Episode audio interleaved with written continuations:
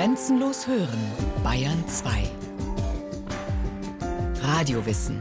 Montag bis Freitag die ganze Welt des Wissens. Kurz nach 9 Uhr und 15 Uhr.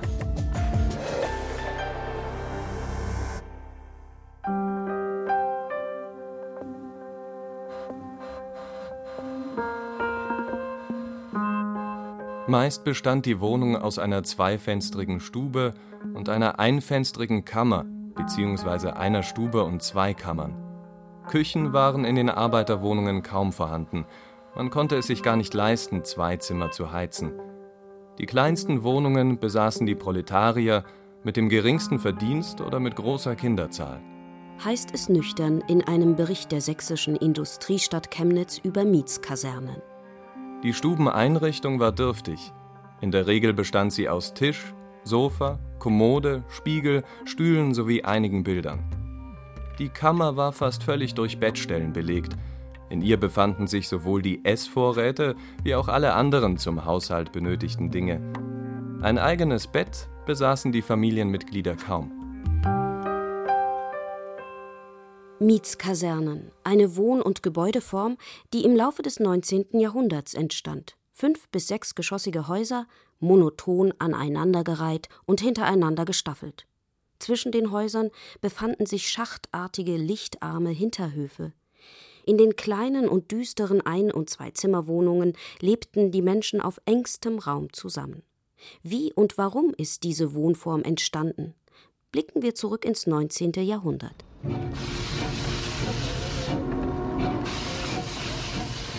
Mit der Erfindung der Dampfmaschine Ende des 18. Jahrhunderts begann das Zeitalter der Industrialisierung.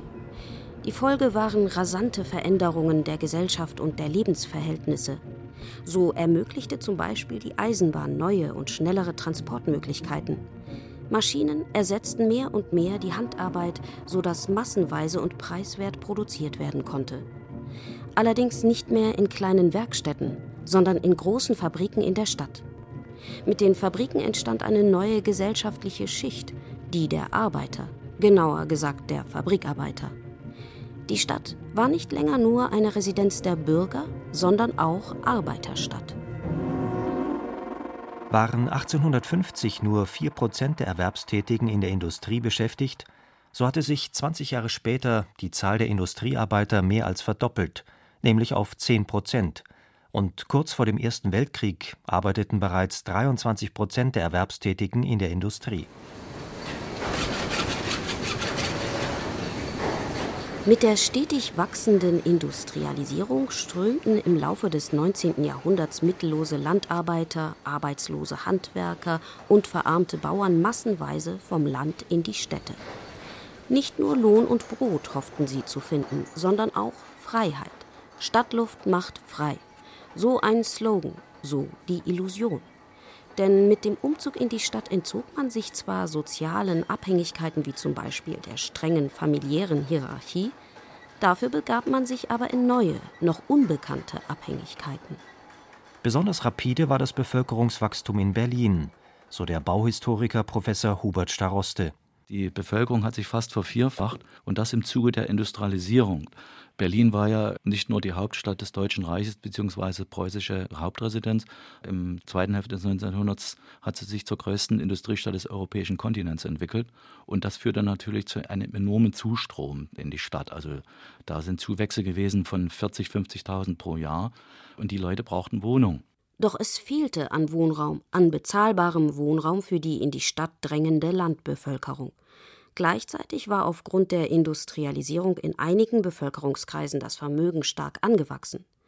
Da bot sich der Wohnungsbau als lukrative Geldanlage an, der Absatz war aufgrund des Bedarfs garantiert. So baute beispielsweise ein märkischer Adliger bereits in den 1820er Jahren am Rand von Berlin erste Massenunterkünfte. Die fünfstöckigen Holz- und Lehmbauten mit insgesamt 426 Stuben bei voller Ausnutzung der Keller und Dachgeschosse waren ein Novum. Eine bis dahin nicht bekannte Konzentration von Bewohnern. Zeitweise wohnten mehr als 3000 Menschen darin. Die Mittelkorridore glichen finsteren Schläuchen, von ihnen gingen alle Stuben ab. Die Stubengröße lag zwischen 19 Quadratmeter in den Mansarden und 25 Quadratmeter in den Normalgeschossen. Jede Stube hatte zwei kleine Fenster und einen Kochofen. Auf dem Hof waren zwei Brunnen gebohrt. Nicht weit davon befand sich eine riesige Senkgrube. In der Hofmitte, zwischen Müllplatz, Kinderspielplatz und Plätzen zum Holzhacken und Wäschetrocknen, stand der Abtritt. So teilten sich, bei einer Bewohnerzahl von 2500, mehr als 50 Personen einen Sitz. Die ersten Massenmietshäuser hatten noch keine abgeschlossenen Wohneinheiten. Sie orientierten sich am Kasernenbau.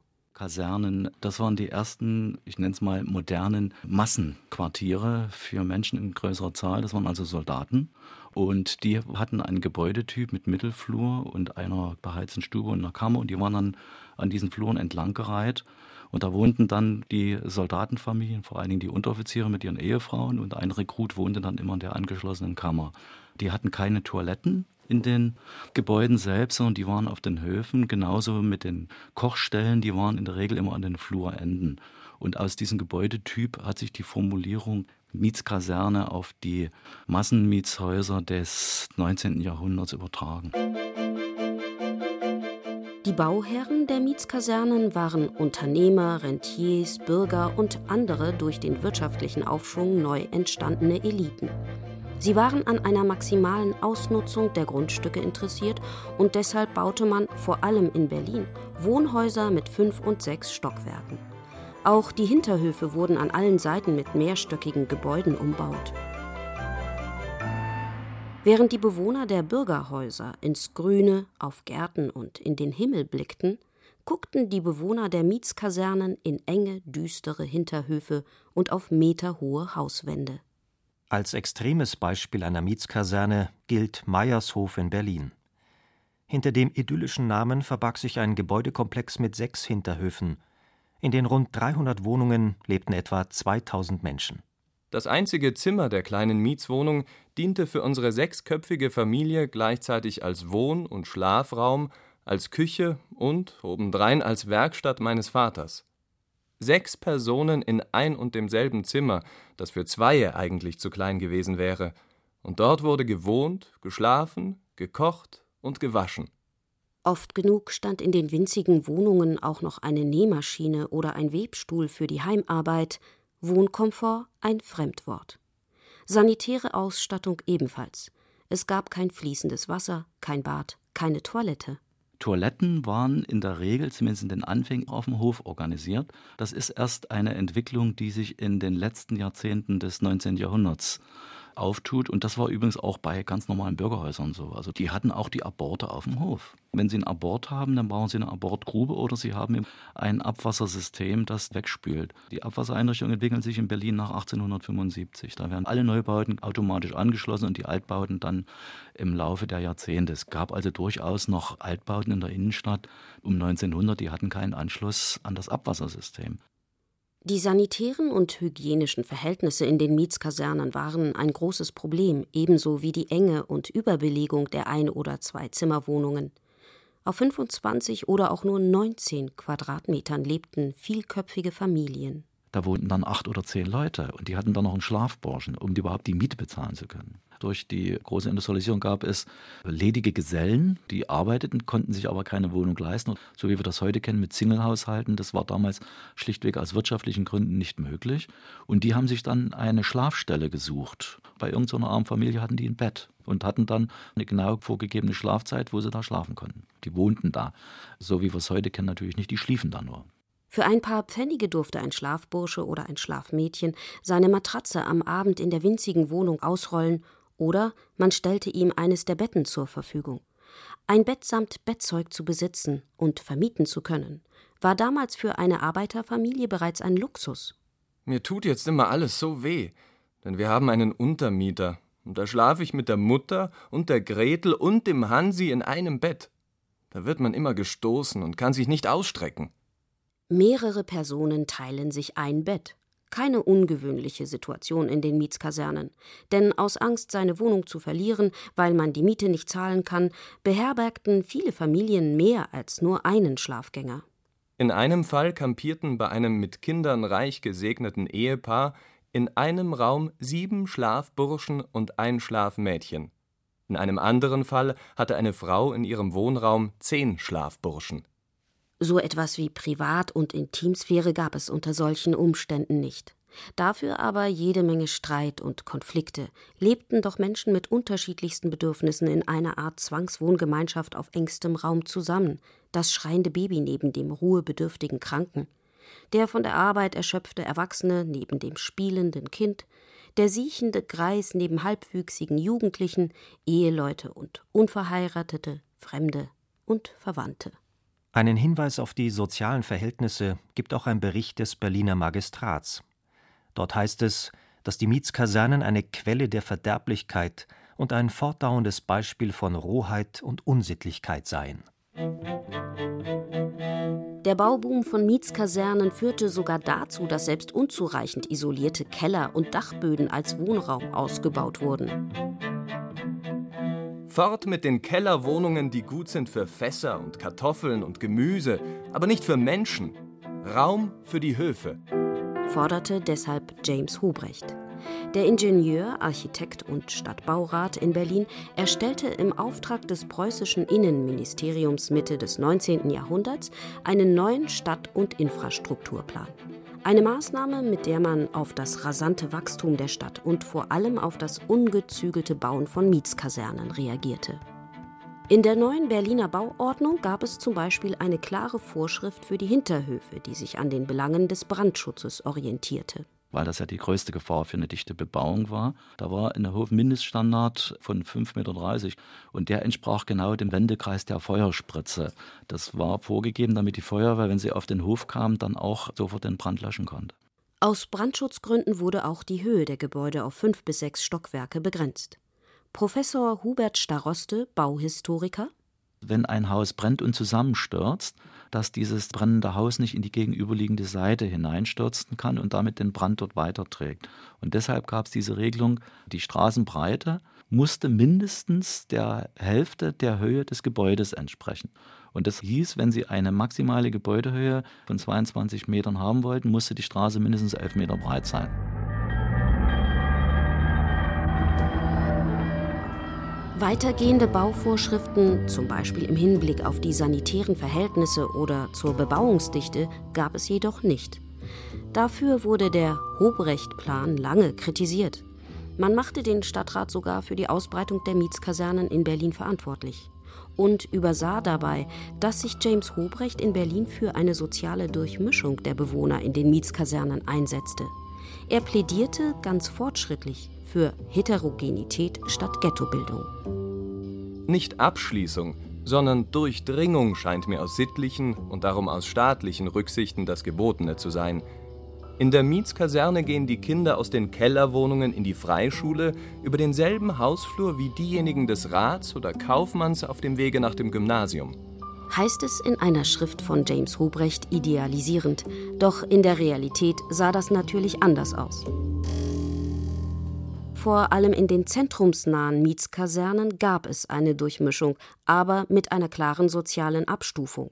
Im Vorderhaus mit dem Ausblick auf die Straße und einer repräsentativen Fassadengestaltung wohnten die Besserverdienenden, allen voran in der Belle Etage. Die Wohnung im ersten Stock galt seit dem Entstehen der Bürgerhäuser im 17. und 18. Jahrhundert als die beste. Unterm Dach logierten die Dienstboten der Wohlhabenden. Im Erdgeschoss oder Hinterhaus befanden sich Gewerbebetriebe, im Souterrain ein Kohlehändler oder ein Tante-Emma-Laden. Und wer in der sozialen Hierarchie ganz unten stand, wohnte in den hinteren Häusern. Düster, trüb, ohne Aussichten und ohne Möglichkeit zum Querlüften. Querlüftbar heißt, ein Fenster an der Straßenseite aufmachen und an der Hofseite, dann können Sie ja die Wohnung querlüften. Und die Wohnungen waren vor allen Dingen in den Seiten- und Quergebäuden für die ärmeren Bevölkerungsschichten vorgesehen. Die waren klein, schlecht belichtet und auch schwer zu lüften. Und das führte dann dazu, dass viele dieser Leute, vor Dingen die Kinder, Lungentuberkulose, also bestimmte Krankheiten, die eben mit diesen Defiziten verbunden waren. Das waren damals ganz typische Großstadtkrankheiten, die sich aus dieser Wohnsituation ergeben haben. Um 1900 starben in Deutschland zum Beispiel Tausende an Pocken, auch Cholera, Masern und Tuberkulose grassierten immer wieder epidemieartig. Diphtherie war eine weit verbreitete Krankheit bei Kindern aus Mietskasernen. Dort starb jedes zweite Kind, bevor es ein Jahr alt war. Der Zeichner und Maler Heinrich Zille hat dieses trostlose, krankmachende Milieu in seinen sozialkritischen Bildern immer wieder angeprangert. Lieschen im Rünen heißt eine Zeichnung, auf der ein kleines, bleiches Mädchen auf einem Stuhl im Hinterhof sitzt. Der Bruder ruft ins Haus hinein: Mutter, gib mal die beiden Blumentöpfe raus. Lieschen sitzt doch so gerne im Grünen.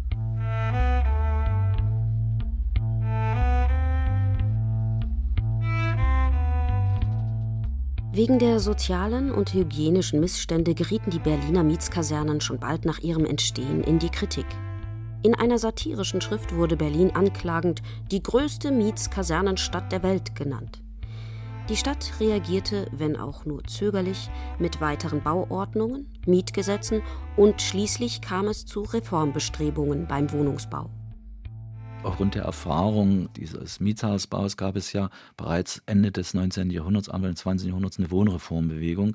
Namhafte Architekten haben versucht, aus diesen Defiziten, die ja bekannt waren, moderne Wohnungen zu bauen, die Licht, Luft mit sich brachten. Also die wichtigen Standards waren natürlich, dass die alle ein Bad bekamen. Das war eine große Errungenschaft. Das kannten früher nur gutbürgerliche Wohnungen. Und die hatten alle einen Balkon oder eine Terrasse und waren grundsätzlich quergelüftet. Neben Küche und Wohnzimmer gab es grundsätzlich auch separate Schlafräume. Neue Standards für das Wohnen und das Entstehen des sozialen Wohnungsbaus waren die positiven Folgen der ungezügelten städtischen Bebauung mit Mietskasernen. Und noch eine wichtige Veränderung gab es im Laufe der Zeit. Nicht nur private Bauinvestoren, sondern auch Städte und Gemeinden, gemeinnützige Gesellschaften und Genossenschaften engagierten sich beim Bau von preiswertem Wohnraum. Und was ist aus den Berliner Mietskasernen geworden? Gibt es sie noch? Die haben natürlich einen enormen Wandel erlebt in der Form, dass natürlich durch den Krieg und auch durch die Nachkriegssanierung ein Großteil dieser Missstände, nämlich dieser extrem dichten Innenhofbebauung, abgeräumt wurde, sei es durch Kriegszerstörung, sei es durch soziale Vorgaben. Und dann hat man diese Wohnung sehr gut saniert mit allen Standards ausgerichtet, Innentoiletten zu Bädern umgebaut. Diese Wohnungen sind sehr begehrt, sind zum Teil auch mit die teuersten, die es heute auf dem Markt gibt. Sehr häufig werden sie jetzt auch als Eigentumswohnung verkauft. Das ist mit das begehrteste, was es im Berliner Wohnungsmarkt gibt. Also es hat faktisch einen Wertewandel gegeben. Zu den großen Vorteilen der einstigen Mietskasernen gehört heute ihre zentrale Lage. Außerdem sind sie relativ leicht und kostengünstig zu sanieren. Das ist im Grunde ein traditioneller Ziegelbau und was jetzt die Wärmedämmwerte betrifft, ist das schon sehr ordentlich. Die erfüllen weitgehend die Anforderungen, die wir heute erwarten. Und dann, was Sanierung betrifft, sind die sehr freundlich, nenne ich es mal.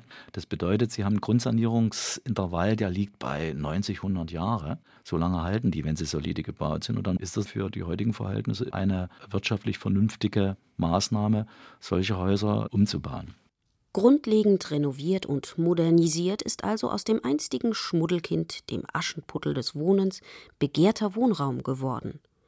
Trotzdem sollte man die Problematiken der einstigen Mietskasernen nicht vergessen, so Professor Hubert Staroste vom Landesdenkmalamt in Berlin diese sozialen Konflikte und diese hygienischen Defizite wollen wir nicht kleinreden, die gab es. Aber nichtsdestotrotz hat sich eine Wohnform entwickelt, die nicht so dicht belegt, nicht so dicht zusammengedrückt, durchaus heute noch sehr attraktiv ist und die heute noch sozusagen die Masse der Leute anzieht und zufriedenstellt.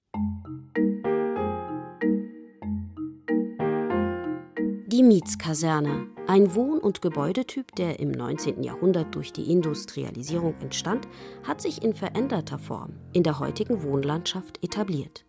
Doch Massenmietwohnungen gibt es auch weiterhin. Es sind die gesichtslosen Wohnblöcke und Hochhäuser, die man in den Großstadtsiedlungen in der zweiten Hälfte des letzten Jahrhunderts gebaut hat. Statt von Mietskasernen ist von Wohnsilos oder auch mal anklagend von Karnickelstellen die Rede und diese befinden sich oft in Quartieren, die als sozialer Brennpunkt gelten.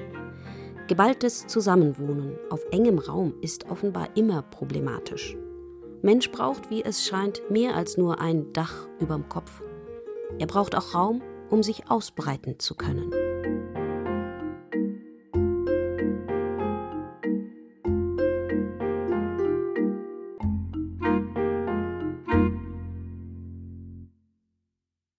Sie hörten Die Mietskaserne. Wenigstens ein Dach überm Kopf von Silvia Schopf. Es sprachen Ann-Isabel Zils, Carsten Fabian und Benedikt Schregle. Technik Daniela Röder. Regie Markus Köpnick.